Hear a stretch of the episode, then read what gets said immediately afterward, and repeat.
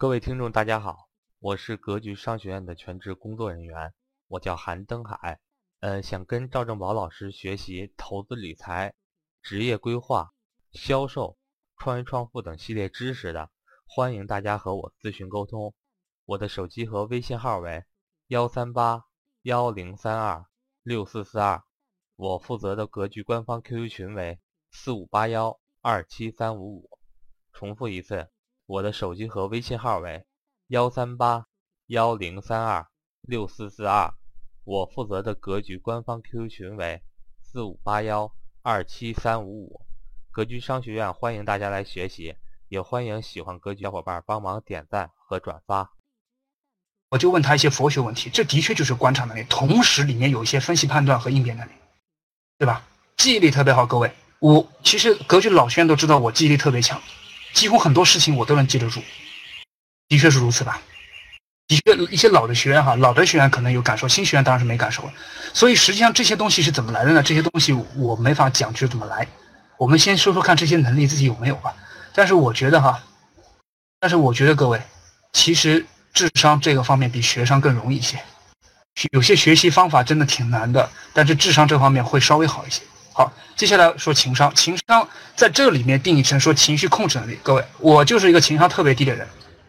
严格来说，我是一个社交能力还不错的人，但是我情绪控制能力特别低的人。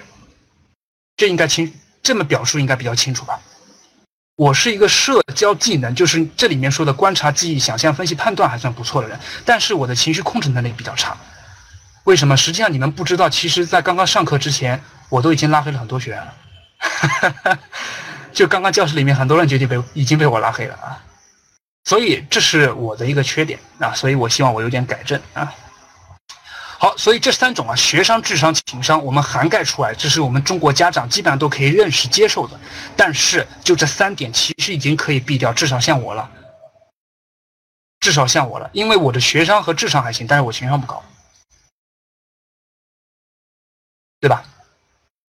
所以我觉得我这上面至少在第三点情绪控制能力，我还在自己提高，然后我再自己去努力。所以这三点啊，各位应声一下自己，先不要求自己的孩子能做到多少，先来反射一下自己，自己是不是可以做的不错呢？自己做的不错呢？学商对吧？你的学商高，孩子学习成绩自然不会低，对不对？如果你的本身是这个这个学习一塌糊涂的，你要你孩子考上清华北大，这也不太现实，是吧？好这是三种啊，这是三种。接下来，现阶段已经开始普遍接受了两种商，就是说跟这三种相比，目前已经开始比较火的两种商。第一种是财商，第二种建商。建商这个词比较难难听哈，建商这个有点难听，实际上就是健康智商的意思，健康智商的意思啊。好，财商这一点我们来互动一下，你们觉得财商跟智商比和情商比哪个更重要？既然你们选喜欢排这个是优先级。刚刚你们看到你们对话框里开始排优先级了，你们觉得哪个更重要？注意这个问题是个坑，各位，我的我这个问题是个坑。说实话，各位啊，说实话，各位，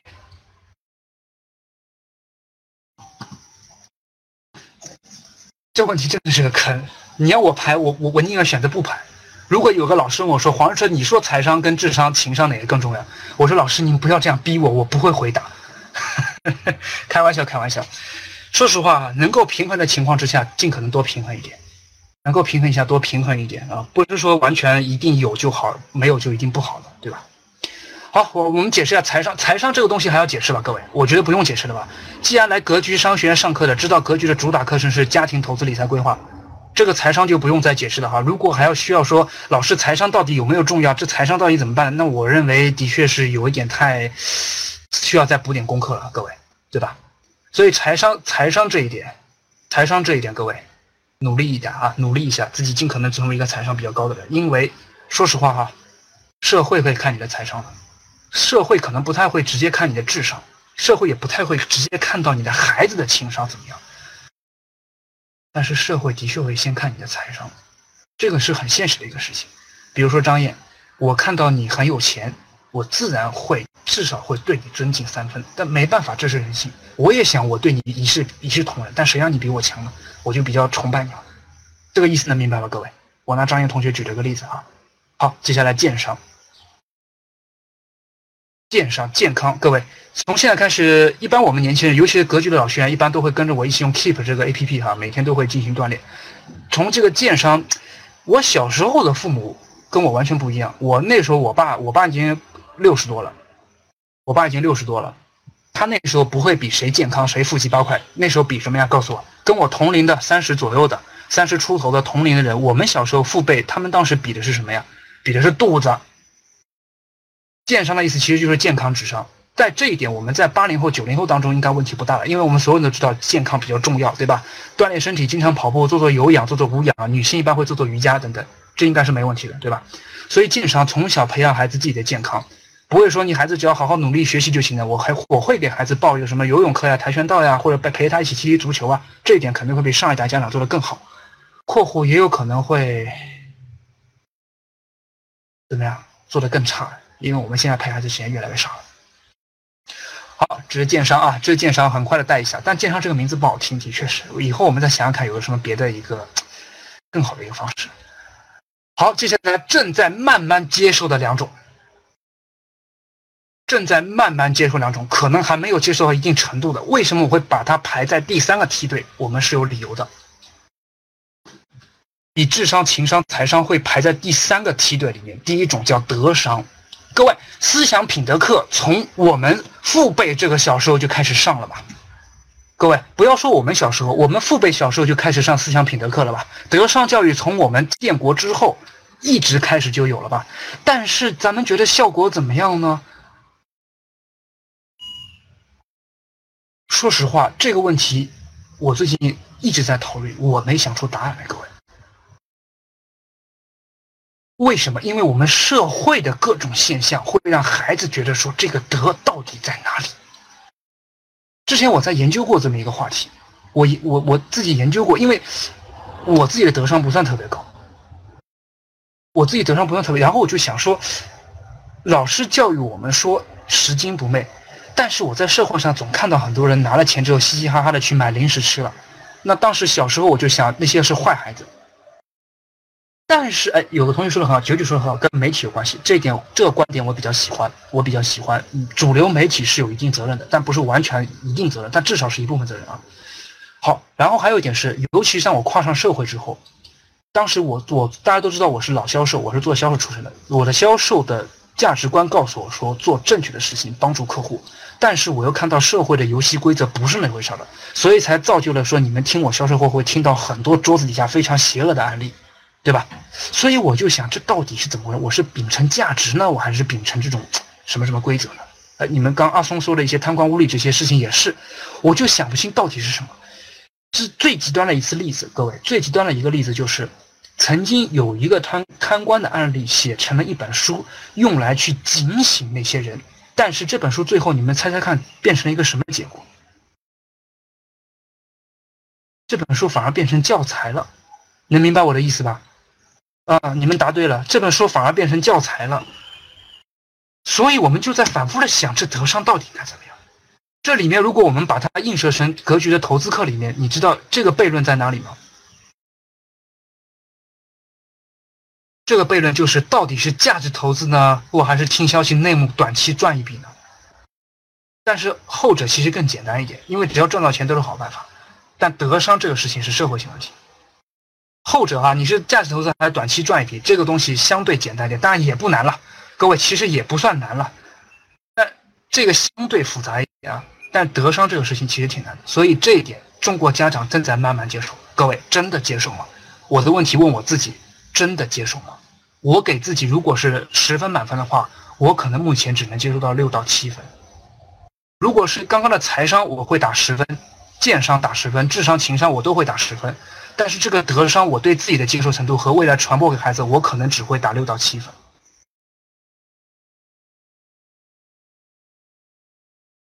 这是我自己的一个情况，因为我自己都没有坚定的说认为什么一定是对，什么一定是错，对吧？所以这方面我是有点害怕的，各位啊。所以就是这个这个哦。张燕，我说的是接受程度，我没说自己做到了程度，我说我接受、认可，并且愿意去为之付出努力的这个程度。所以德商这回事，各位，我还是四个字：不忘初心。不忘初心，咱们一点点往下看。幸好格局还算是个比较正能量的地方，对吧？好嘞，接下来一种叫逆商。逆商这个词是我特别喜欢的，我的认可程度会达到十二分乃至二十分。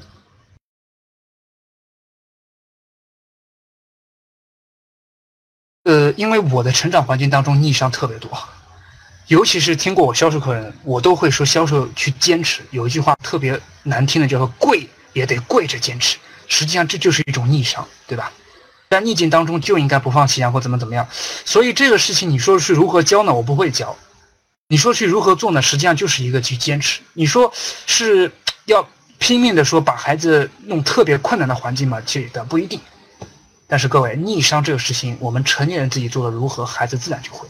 我为什么说，呃，做销售我天生就能比别人忍？是因为我父辈本身就是生意人，我看到了我父辈说为了工作、为了事业能够牺牲一些什么事儿，能够做一些，不是说牺牲什么健康、牺牲家庭啊，是牺牲自己的一些休息时间，然后咬着牙打碎了牙往肚里咽，这种事情让我觉得我这个后辈应该学习，然后我就去学习了。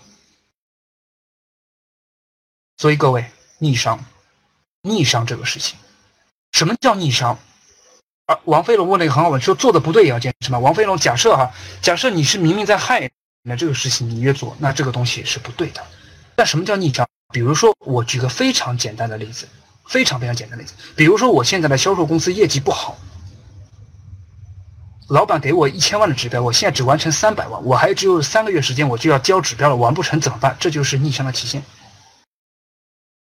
我我要讲的就是这个例子，而不是说你明知道这个事情是害人的。比如说，嗯，呃，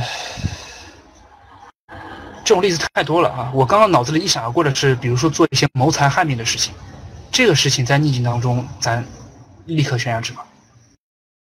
所以这个逆商，各位，其实在我们很多年轻人，尤其是很多九零后的学员当中，出现的特别多了。因为在你们的事业工作当中，逆境情况几乎每天都有，几乎每天都有哈。所以这个逆商其实对年轻人来说特别重要。孩子来说呢，孩子来说逆商就是说今天被老师批评了呀，作业没完成啊，考试没考好呀，或者是孩子抢我玩具了呀，小朋友打架了呀，这种事情让他去自己面对。最常见的其实就是他走路摔跤这回事儿。现在各位哈，走路一旦孩子摔跤，不会去立刻扶了吧？我相信咱们教室里的在座各位，无论是是不是爸妈，还是还没有成爸妈的，一般来说都不会立刻去扶他，对吧？如果咱们教室里说，哎，一有孩子我我舍不得孩子去摔倒，我一有孩子我就要扶他，那么可能您生活在上个世纪，对吧？所以这些逆商啊，这些逆商，我稍微多讲几句啊，因为对我们年轻人来说也挺关键。好，接下来还有一种是很少接受的一种商，有点感觉，但是不是特别那个这这种商叫灵商，但这个灵商在这个这本理论里面解释的叫做一种艺术脑。但是柴种灵商，实际上我把它成为一种直觉思维能力。各位，这个就有一点偏。说实话，我没办法特别好的解释灵商。哎，有人说灵感，钱琳娜说灵感，有点这个意思。在这个 PPT 上打出的字叫做艺术商、艺术脑，因为是右脑开发，做艺术性的。同时，他又解释了说一些灵感、动物能力和直觉思维。这个东西有点玄乎，各位。说实话，我没有特别能够解释的清楚，但是我却能感受到这些灵商。比如说今天今天傍晚的时候，我跟林芝还有我们一位老销售在讨论一个问题，然后我当时用的词很玄乎，我说我说林芝，我突然间灵感一现，我突然间觉得有点开窍了，然后我就把我大概在五分钟之内打出来的文字和 PPT，我立刻发给林芝了。但那一刻，其实我是感到了一点点直觉的。当然，这个林芝有没有看我发的这个东西不知道哈，这个，就因为因为我是正好拿你举个例子。所以实际上这种直觉能力呢，我不太好说。所以这个东西我只是说，那照搬别人理论拿出来给大家参考一下，到底它是不是一种特别重要或者特别有意义的一种方式、一种方面呢？我也只能说，我做这这个灵商概念当中，我只是一个知识的搬运工，我不是一个分享者。各位，抱歉。好，接下来欣赏，我们自己还在摸索的欣赏。刚刚有同学提到我欣赏了，对吧？欣赏。解释为说心理能力缓解压力，保持各种状态。各位，我心伤其实那么多当中，我是最低最低最低的。因为各位，我说实话，我没办法缓解自己心理压力，我也没办法保持自己良好状态。我每天都生活的特别抑郁，我每天都想跳楼，你们信不信啊？失眠是吧？焦虑，其实刚刚那说的很夸张，实际上失眠、焦虑，失眠我还行，我我还我还不是特别容易失眠，但是我经常很焦虑，经常很焦虑，这其实可能是创业者的通病，创业者的通病，各种方面的。所以这个新商其实广义一点，实际上是一种孩子家长一起的家庭教育，这个方式挺难的，这个方式也是中国人最忽略的。中国人可能非常，我们很多人会注重情商、智商、财商、健商，都会很注重。新商这方面其实是做的比较糟糕的。我举个例子，我还拿我自己举个例子，各位啊，我还拿我自己举个例子，比如说我会说，哎，我要做个好爸爸，我陪我孩子，但是我可能又会为一件小事跟我老婆吵架。这实际上就是我怎么样说要给孩子营造个好家庭，做好爸爸，实际上又立刻做了一件不好的事情，因为跟老婆吵架影响家庭。你看，这是一个例子，这是一个例子，体会一下说整体。家庭对一个孩子成长的总体重要性，而这一点我认为是特别特别特别难，特别特别特别难。我认为一一句老话被我改了，各位啊，有一句老话我我改了，“兄弟齐心，其利断金”。我认为这句话不太准确，我认为最准确的应该是“夫妻同心，其利断金”。因为只有夫妻同心的孩子才能更强，你的家庭才能更好，你才可能会去跟兄弟其利断金，对吧？好，这是我的个人感悟哈，不一定完全正确，因为毕竟是呃，就是咱们的公开分享一些内容，对吧？对，不一定完全正确。因为在说到这些心理方面，说到这些经验教育方面呢，毕竟是仁者见仁，智者见智，对吧？即便我们说在销售领域、投资领域，就是相对来说我们比较专业的领域当中，也不一定说完全正确，毕竟还是仁者见仁，智者见智，对不对？好，这就是今天的几种九九种伤，我把课件放到最上面一种啊，好，放到这页上，来。这时候回答一下我的问题了，各位，也不一定要立刻回答我，就是在自己心里想想看，说你现在具备哪几种，你哪几种不具备，你想改变哪几种？各位，我们课程到九点结束，接下来十二分钟时间我们会互动答疑，然后再互动一下。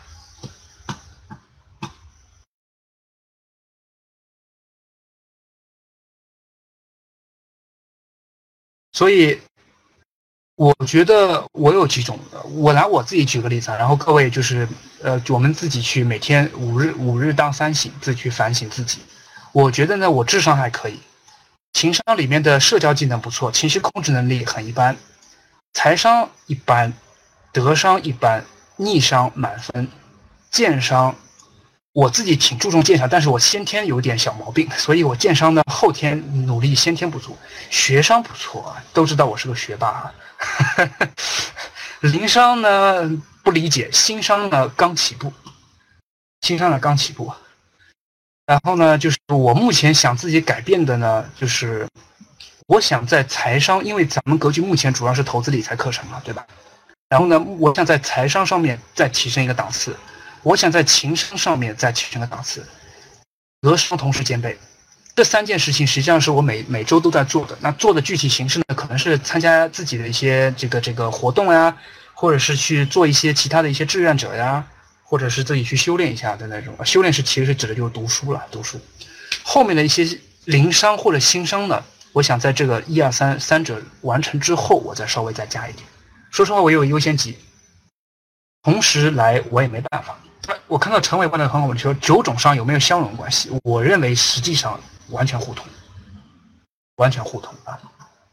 其实是我认为是完全互通的，九九归一嘛，是吧？我在练八块腹肌，突然间一不小心九九归一成一块。所以各位就是仁者见仁，智者见智，但是每一种总会让你自己去一点点改变啊！有人问说，我看王敏一个小问题说，志愿者怎么去找组织？王敏。当地的志愿者网、潍坊志愿者网肯定有，如果实在没有的话，找山东省志愿者网肯定有，请你相信我，肯定有。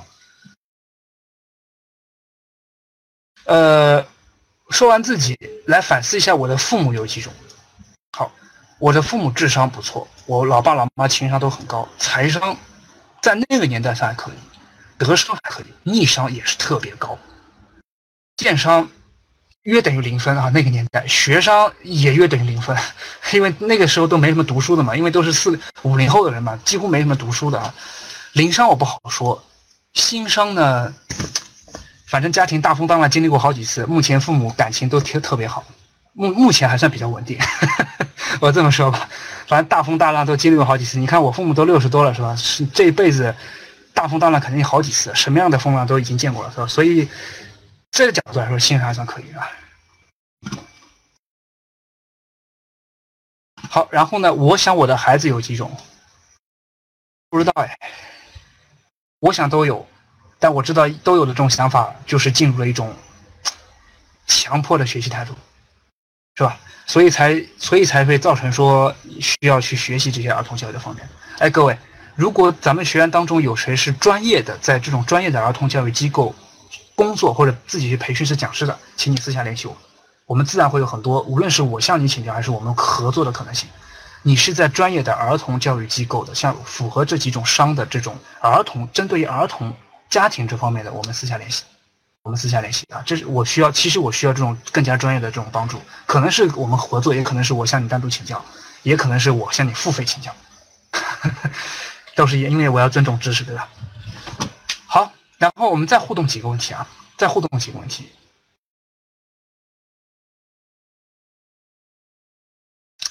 望子成龙，望女成凤。望子成龙，望女成凤，到底是谁的梦想？这个问题实际上是反思几个教育问题。望子成龙，望女成凤。我希望我的儿子以后考上清华，我希望我的女儿以后是舞蹈家。这个问题其实当代社会还有，不要不是说二零一六年此刻当下中国社会这问题就解决的很好了。这是谁的梦想？最极端的就是练体操。最极端的就是练体操，孩子四五岁开始送到体操班，为了孩子的梦想。然后我就看到有些记者讲真话，说这根本就不是孩子的梦想，这是家长的梦想。一个孩子小时候喜欢玩绘画、跳舞、音乐，我我我比较认可。一个孩子小时候四五岁就开始练体操，脑子被踢了才说这是孩子的梦想，对不对？是吧？所以就好比说，孩子小时候特别喜欢数学，呃，我不能承认，我不能否认说，的确有孩子特别喜欢数学。但是如果说一个七八岁孩子说我特别喜欢数学，我其实觉得这个蛮危险的。所以各位，接下来这段话我们来警示自己啊，警示自己。这段话是儿童教育专家、当代童话作家葛欣老师葛老师的话，原话我摘下来了。葛欣葛老师，欣是那个欣赏的欣，你们可以百度一下啊，百度一下葛欣老师。最近我也买了他的一些书，然后当。当自己看，当自己作为好爸爸看，因为葛新老师也是男的，他是一个非常好的爸爸。他他自己是儿童作家，他女儿作文也写得很好。然后呢，他里面写了一段话，就是关于望子成龙、望女成凤的一段涵盖的意思。那我用一种就是最戳膝盖，然后最暴走漫画式的一种方式来说，什么意思呢？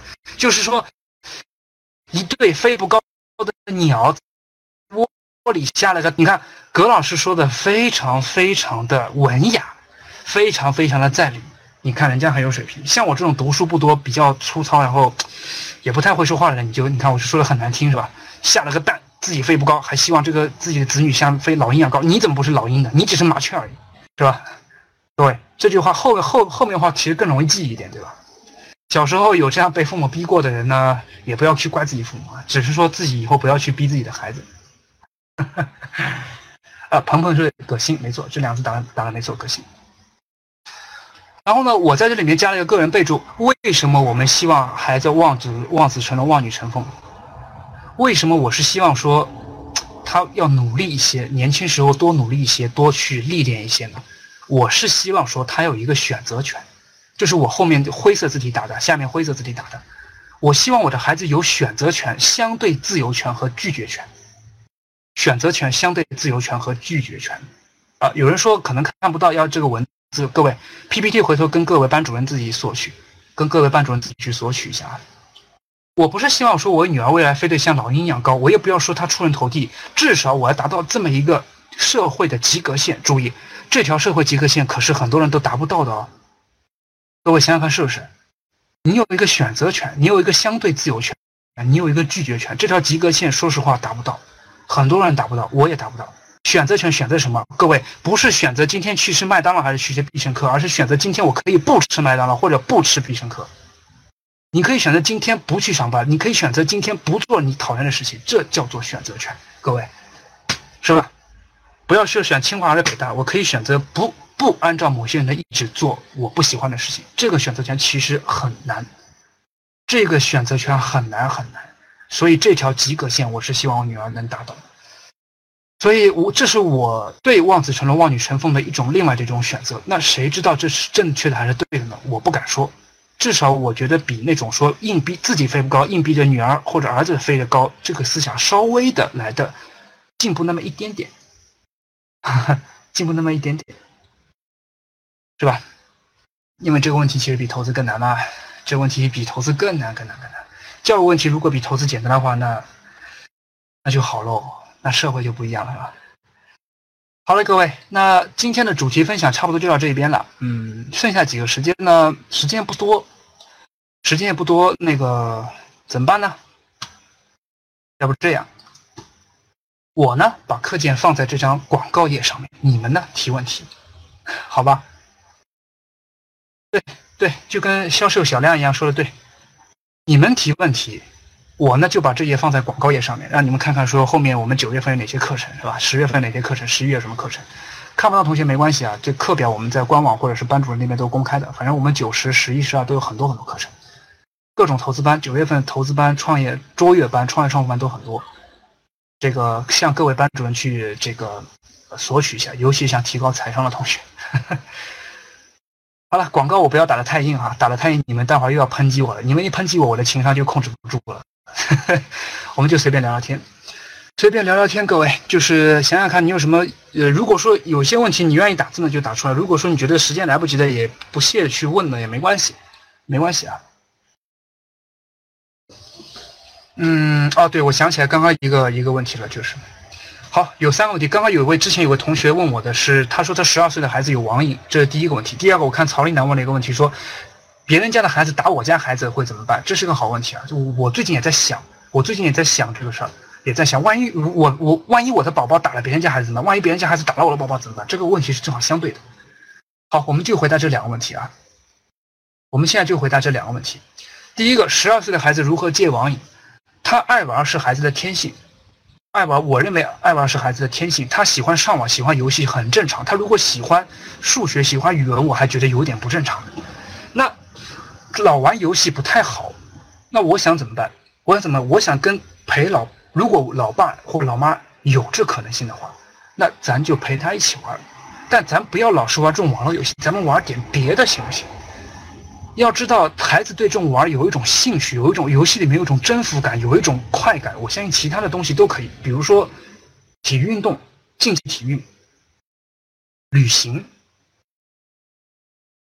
跟老爸达成一个共识，说你可以一周不玩游戏，我可以给你什么什么东西，一点点去慢慢感化他。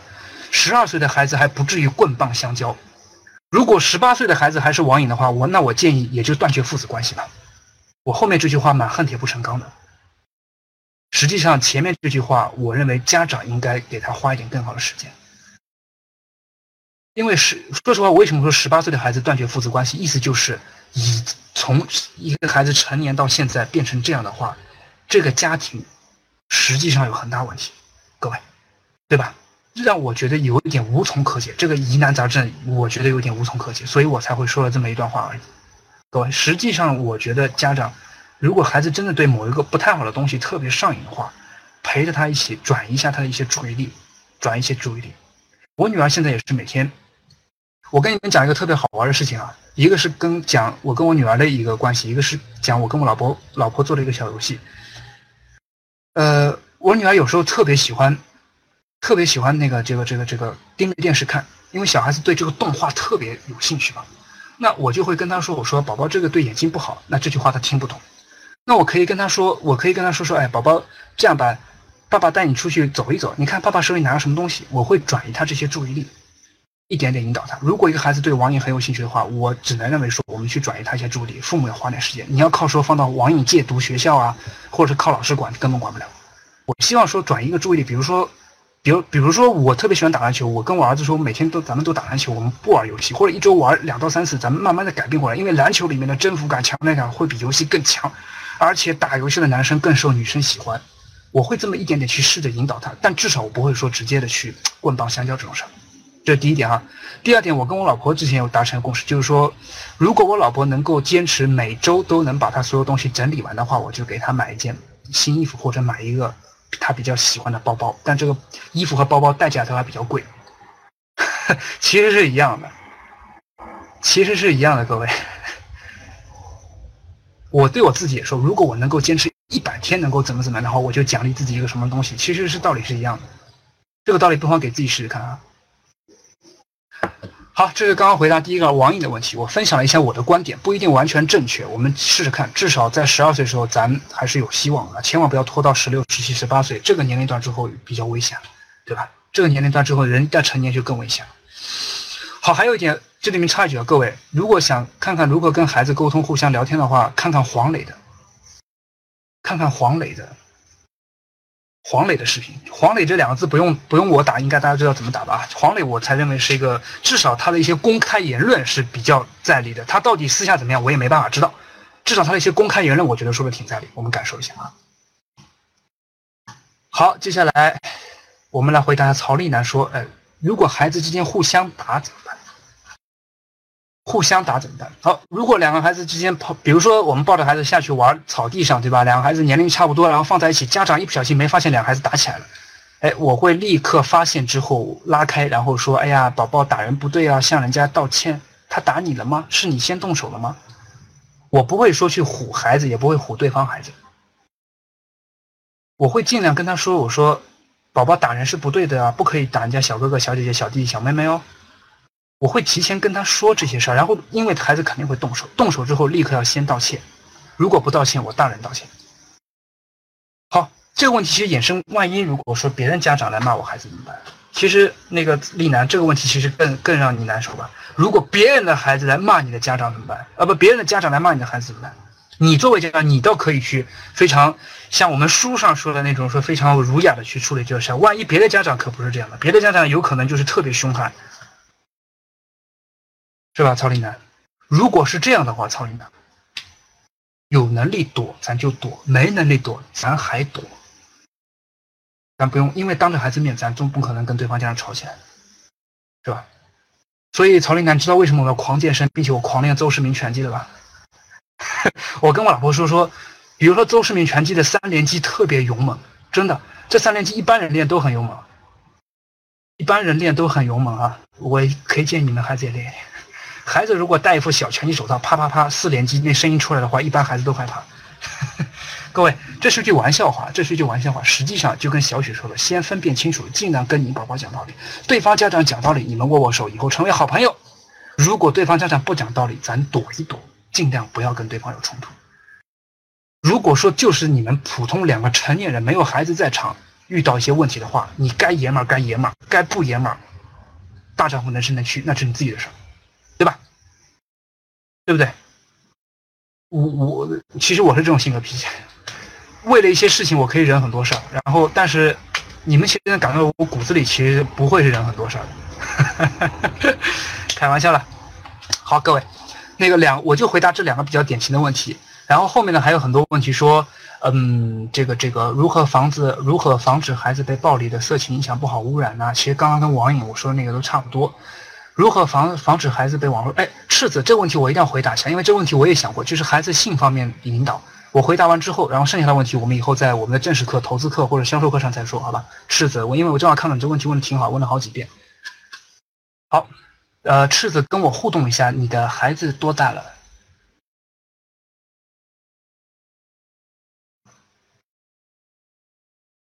还在吗？赤子，问了问题不在了。如果不在了，你的问题我就不回答了。好吧，可能不在。孩子的性方面问题，我认为应该不要避讳他，应该去教他，告诉他是什么回事儿，告诉他去保护自己，不要认为他有那种非常强烈的性的那种需求，然后做出很多错事儿，那就糟糕了。你不能说完全不能让他看呃各种成人的事情，应该一点点去告诉他、引导他，对吧？李林说的对，性教育变成性启蒙，应该做这个事儿，不应该去孩子。那我是哪来的？遇到这个问题，可以跟他讲他听不懂的话，但是千万不要随便乱说。我相信各位，最后互动一下，各位，你们应该他差大不差不多都是地里捡来的，邻居家抱来的，山上刨地刨出来的，垃圾桶里翻过来的，或者年龄小一点的充话费送到的，对吧？基本上没有达到一个问题，说是正儿八经性启蒙的教育知识来的吧？所以其实啊，河里捞的，听说反正我我是领养过来的。反正我是领养过来的。好了，各位，开个玩笑，开玩笑了。今天因为是非正式课、公开分享课，所以呢也是比较随意，各位啊也不要见怪，因为我们正式课呢会稍微的严格一些。所以呢也是第一个是祝愿各位有孩子的家长能够成为一个别人家眼中榜样的爸妈，然后带好自己的孩上，带好自己的孩子，培养出各种的好的、快乐的各种伤。然后呢，如果说你还没有孩子或者还没成家，没关系，就当是提前预练预练，然后了解这些问题。毕竟九种伤对孩子重要，对我们成年人更加重要，对吧？然后呢，也是最后非常希望大家在我们的九月、十月的各种投资课啊、各种面授班上能够见到大家啊。最后说一下，九月十号、十一号是我们北京的面授班，华北地区靠北京近的同学尽可能多去参加，赵老师都会在啊。然后呢，接下来就是我们线上的一些投资作业班了。这些内容呢，呃，非常精辟、非常详细的财商内容呢，咱们就作业班上再聊吧。那今天就到这边了，好吗？九点钟，我们本身本身九点钟的这个时间就到这一边了。我来放一首音乐，啊，跟大家最后道一声晚安。有什么问题呢？回头私下里再跟我沟通。我的微信号，各位正式学员都会有的，老学员呃新学员呢可以跟你的班主任去要一要，好吧？都会有的。OK，各位，那今天就到这边了。祝各位早日早点休息，明天星期一有个好心情上班啊！拜拜。